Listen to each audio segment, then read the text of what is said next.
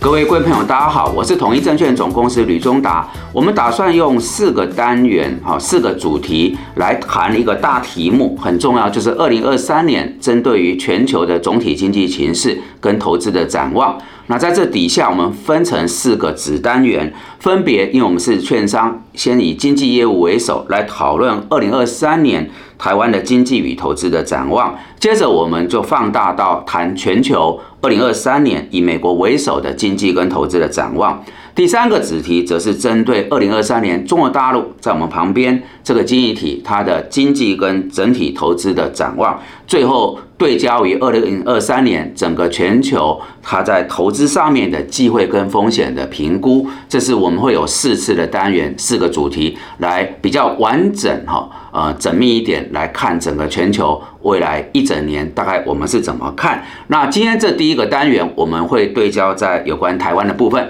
谈二。零二三年台湾经济跟投资展望有三个子题，分别是台湾整体经贸情势评估、电子股的投资展望以及传产股的投资展望。我们先来看整体的这个经贸情势的评估。我想，呃，在历经了二零二二年一整年，大家已经感受到美国联总会暴力式升息的威猛力道。哦，对台股破坏力很高，它从呃元月到十月最高到最低，整个跌掉将近六千点，哦，三十二点七八的跌幅。那这背后当然有个很重要的结构，就是美台的利差。那么在十二月啊，同一天，美国联准跟台湾央行都召开会议。我们看到最新的情况，美国从三月到了呃十二月已经升了十七码。那台湾的央行在过去几次是半码半码在升。那么在这次央行的这个新闻稿跟呃央行总裁杨金龙的记者会，大概有谈到，就是说整个全年啊美台利差的一个拉大，造成台币区贬。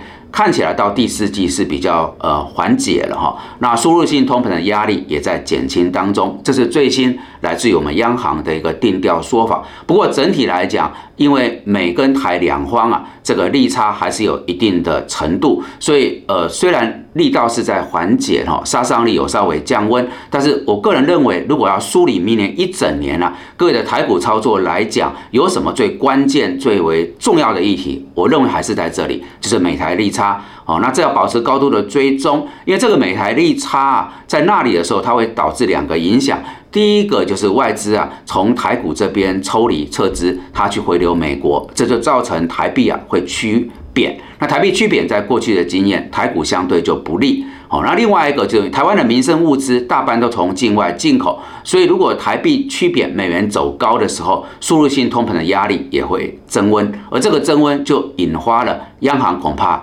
得有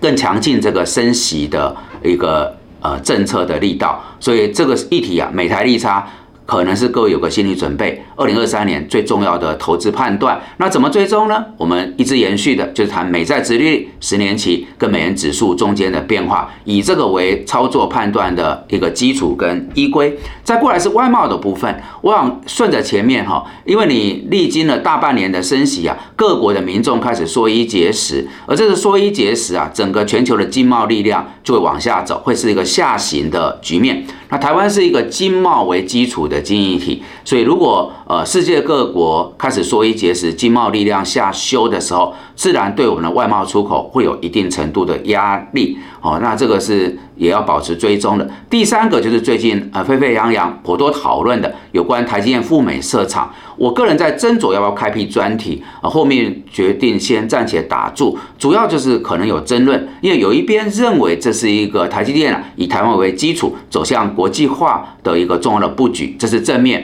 但有一部分认为是一个呃美国为首全球半导体去台化。那么台积电啊，在这个压力底下，变成地缘政治下的一个比较负向的冲击。那我想两边各有其利润基础，哈，都没有办法去谈说一定对跟错。但是一在公开场合讨论，恐怕就会有争论，说我搁置。那如果一定要提出个看法，我比较主张的是，美国为了追求他自己半导体晶片的自主，哦，是抓住这个思维。美国是要半导体自主、晶片自主，所以才会有台积电赴美设厂。所以有关于台积电未来在美国这边的布局啊，要抓到那个源头，其实要先了解美方美国华府当局他是怎么在看中美的科技战，看美国半导体未来的产业发展？哦，这样我觉得是比较可以避开争议，纯粹从投资跟经济的焦点来看。那最新的情况是，第一座哦已经有一个典礼，那后续那个场地以目前所掌握的外媒报道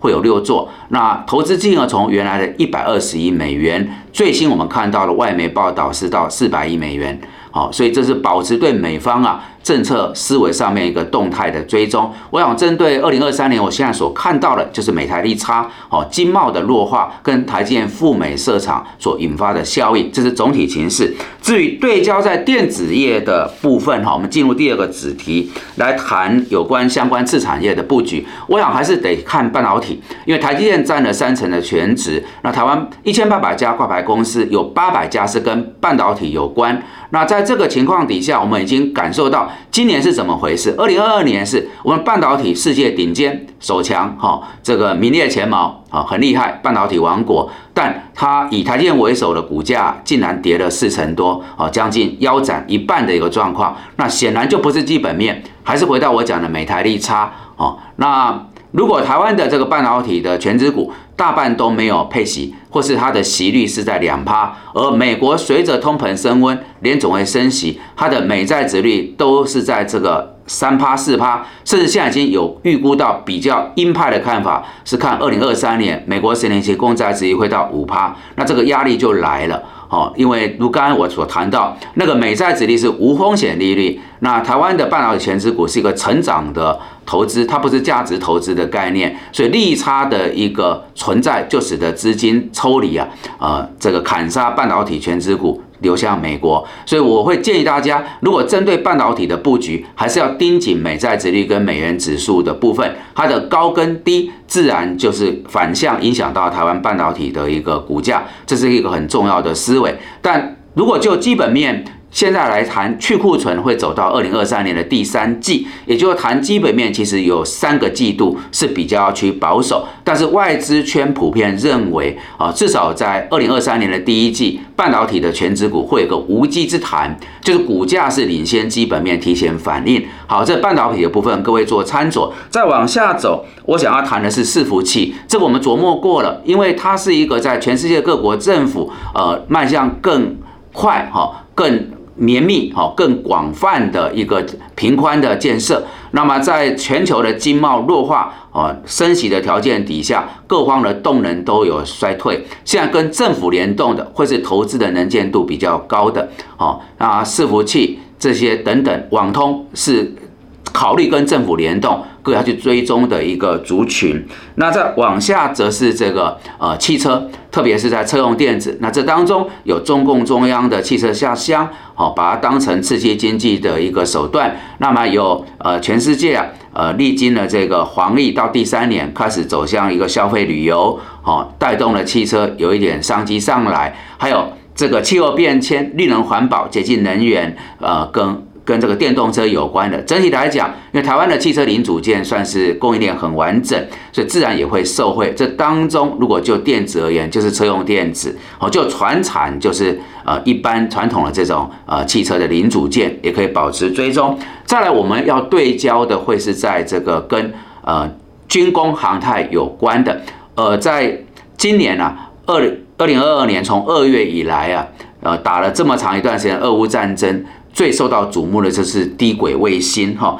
那么马斯克提供给乌方他这个 SpaceX 的相关的低轨卫星，让乌方可以持续保持对国际的联通发生的一个管道。那也因为这个地缘政治的高涨，使得各国加大了军备竞赛，所以所有跟军工、航太、低轨卫星有关的，这是一个新的族群脉络哦，在二零二二年串起，也是各位可以保持做。呃，追踪的，再往下，我锁定以政府为首，它延展出来脉络来谈，呃，新冒出来的一些呃商机。在之前是因为呃政府力推呃绿能，所以我们看到跟离岸风电有关的指标股啊暴涨。那再往下走，则是在防疫的期间跟疫苗快筛有关的指标股上涨。好。那到了二零二二年，特别到第四季，很明显是我刚才谈军备竞赛、地缘政治的高涨，哦，军工、航太有关的股票变成指标股。如果顺着这脉络，已经走了三年，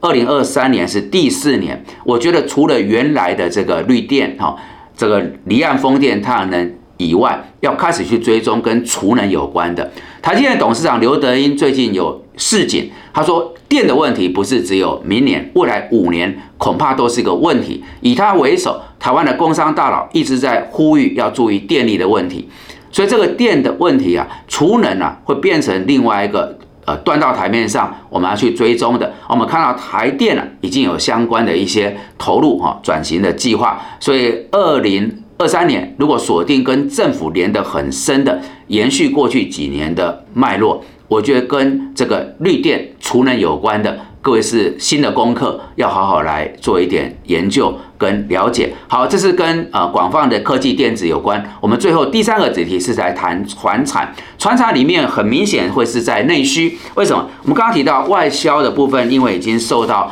呃全球紧缩的一个压力，那内需串起这里面的逻辑是边境解封，人潮回流，那餐饮饭店业就开始营运回温。第三季事实上已经缴出不错的一个财报，那预期如果外贸的部部分会有弱化，内需会。成为在台湾经济的一个支撑的主轴，而许多餐饮、饭店、住宿的业者，事实上它的这个经营也回到正向的轨道，甚至以这个为基础来冲刺海外的市场。所以跟这个解封之后所受惠的民生消费内需有关的族群，至少在这个阶段，我自己来看，是一个二零二三年目前能见度很清楚的一个啊传产的。族群提供给各位做参考。好的，以上是我们今天针对四个单元第一次锁定在台湾经济跟股市评估这个单元的内容。如果大家觉得这些讯息有助于判断跟操作，敬请帮忙按赞、订阅、分享跟开启小铃铛。感谢各位的参与。